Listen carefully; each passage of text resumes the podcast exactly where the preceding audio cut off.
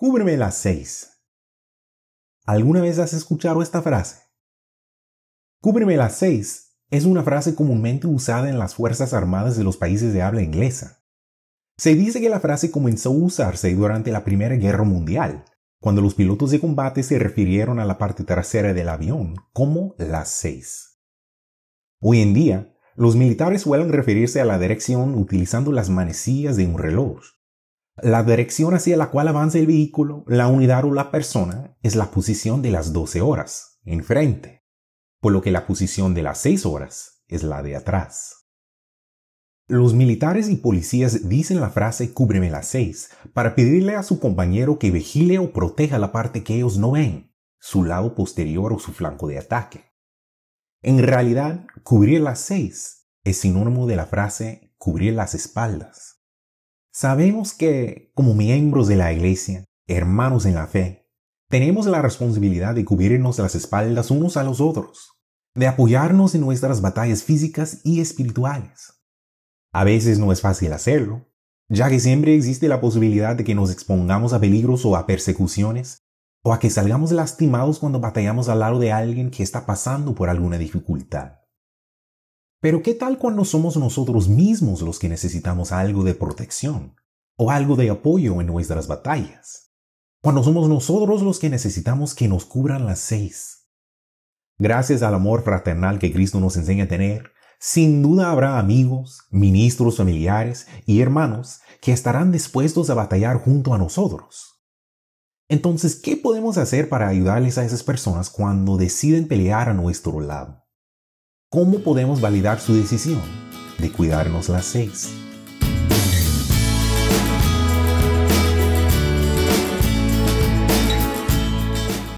Hola, soy Corbin Jackson y bienvenido de nuevo a esta serie de podcasts traducidos al español, algo para reflexionar. En 1 Samuel 14, vemos que los israelitas estaban en guerra con los filisteos. La situación de esta batalla específica no se veía muy bien para el pueblo de Dios.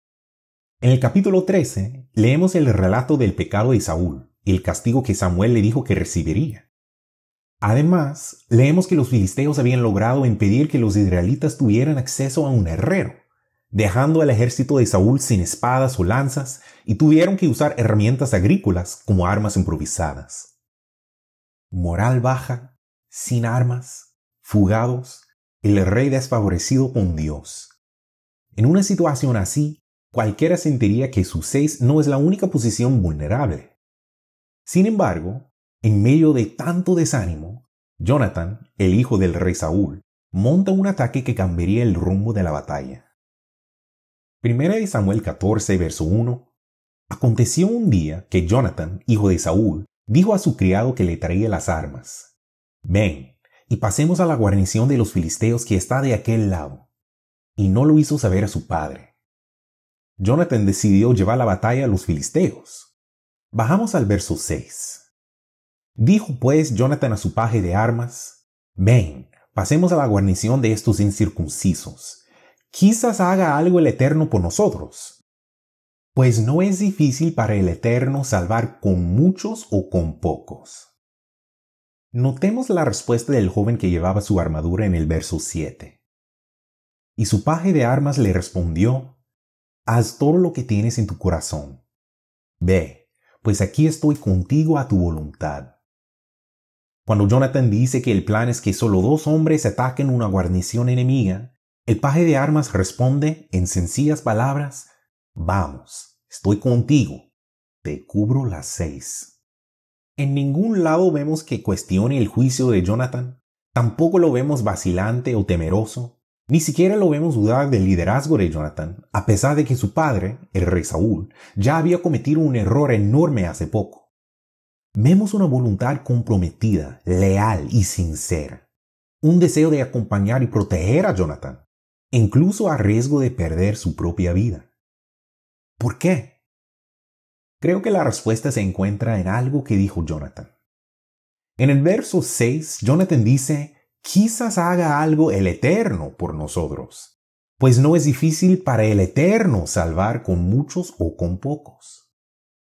Cuando analizamos por qué puede haber sido tan fácil para el paje seguir a Jonathan a la batalla, además de que era su trabajo como portador de armas, vemos que él se inspiró en la fe que Jonathan tenía en Dios, no en sí mismo, para ganar la batalla. Cuando el criado vio este ejemplo de confianza total en Dios por parte de Jonathan, cuando escuchó sus palabras, que se parecían tanto a las palabras que Dios mismo habló cuando le dijo a Josué, Mira que te mando que te esfuerces y seas valiente. No temas ni desmayes porque el Eterno tu Dios estará contigo donde quiera que vayas. En Josué 1.9. Me imagino que fue muy fácil para él seguir a Jonathan, porque sabía que Jonathan estaba siguiendo a Dios. Cubrir las seis de alguien no es sinónimo de pelear toda la batalla por él, ni significa ser su única defensa. Ambas personas participan activamente en la lucha contra lo que enfrentan. En una batalla física, el soldado cuya seis estás cubriendo no está indefenso.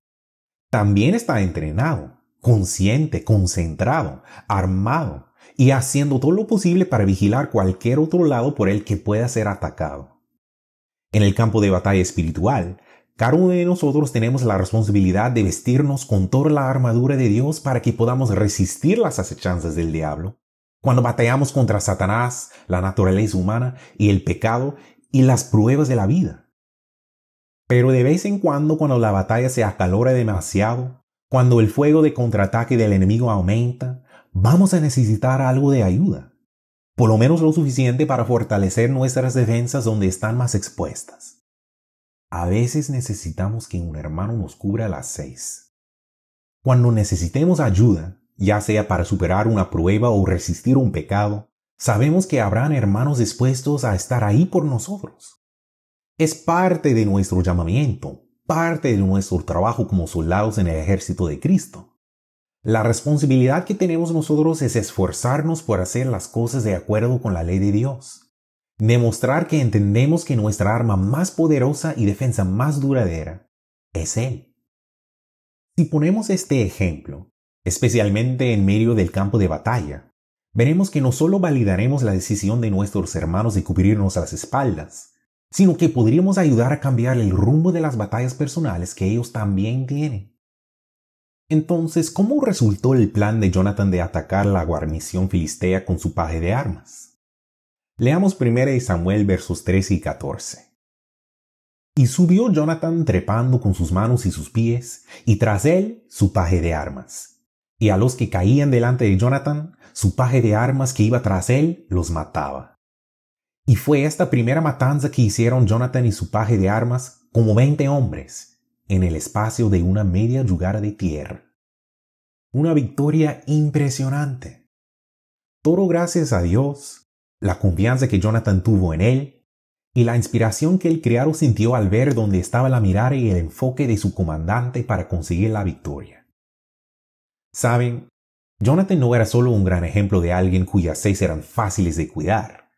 Basta con leer todo lo que hizo por su mejor amigo David para ver que también era un increíble ejemplo de alguien que cubriría las espaldas de su hermano.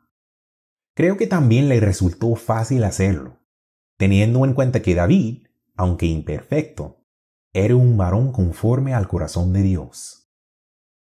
En realidad, para facilitar que los demás nos cubran las seis, nosotros mismos debemos estar cuidando nuestras doce, mirando hacia dónde estamos avanzando, asegurándonos que estamos fijamente plantados en este camino, sin desviar ni un poco nuestra mirada del objetivo espiritual, y siempre esforzándonos por obedecer a Dios y confiar en su voluntad.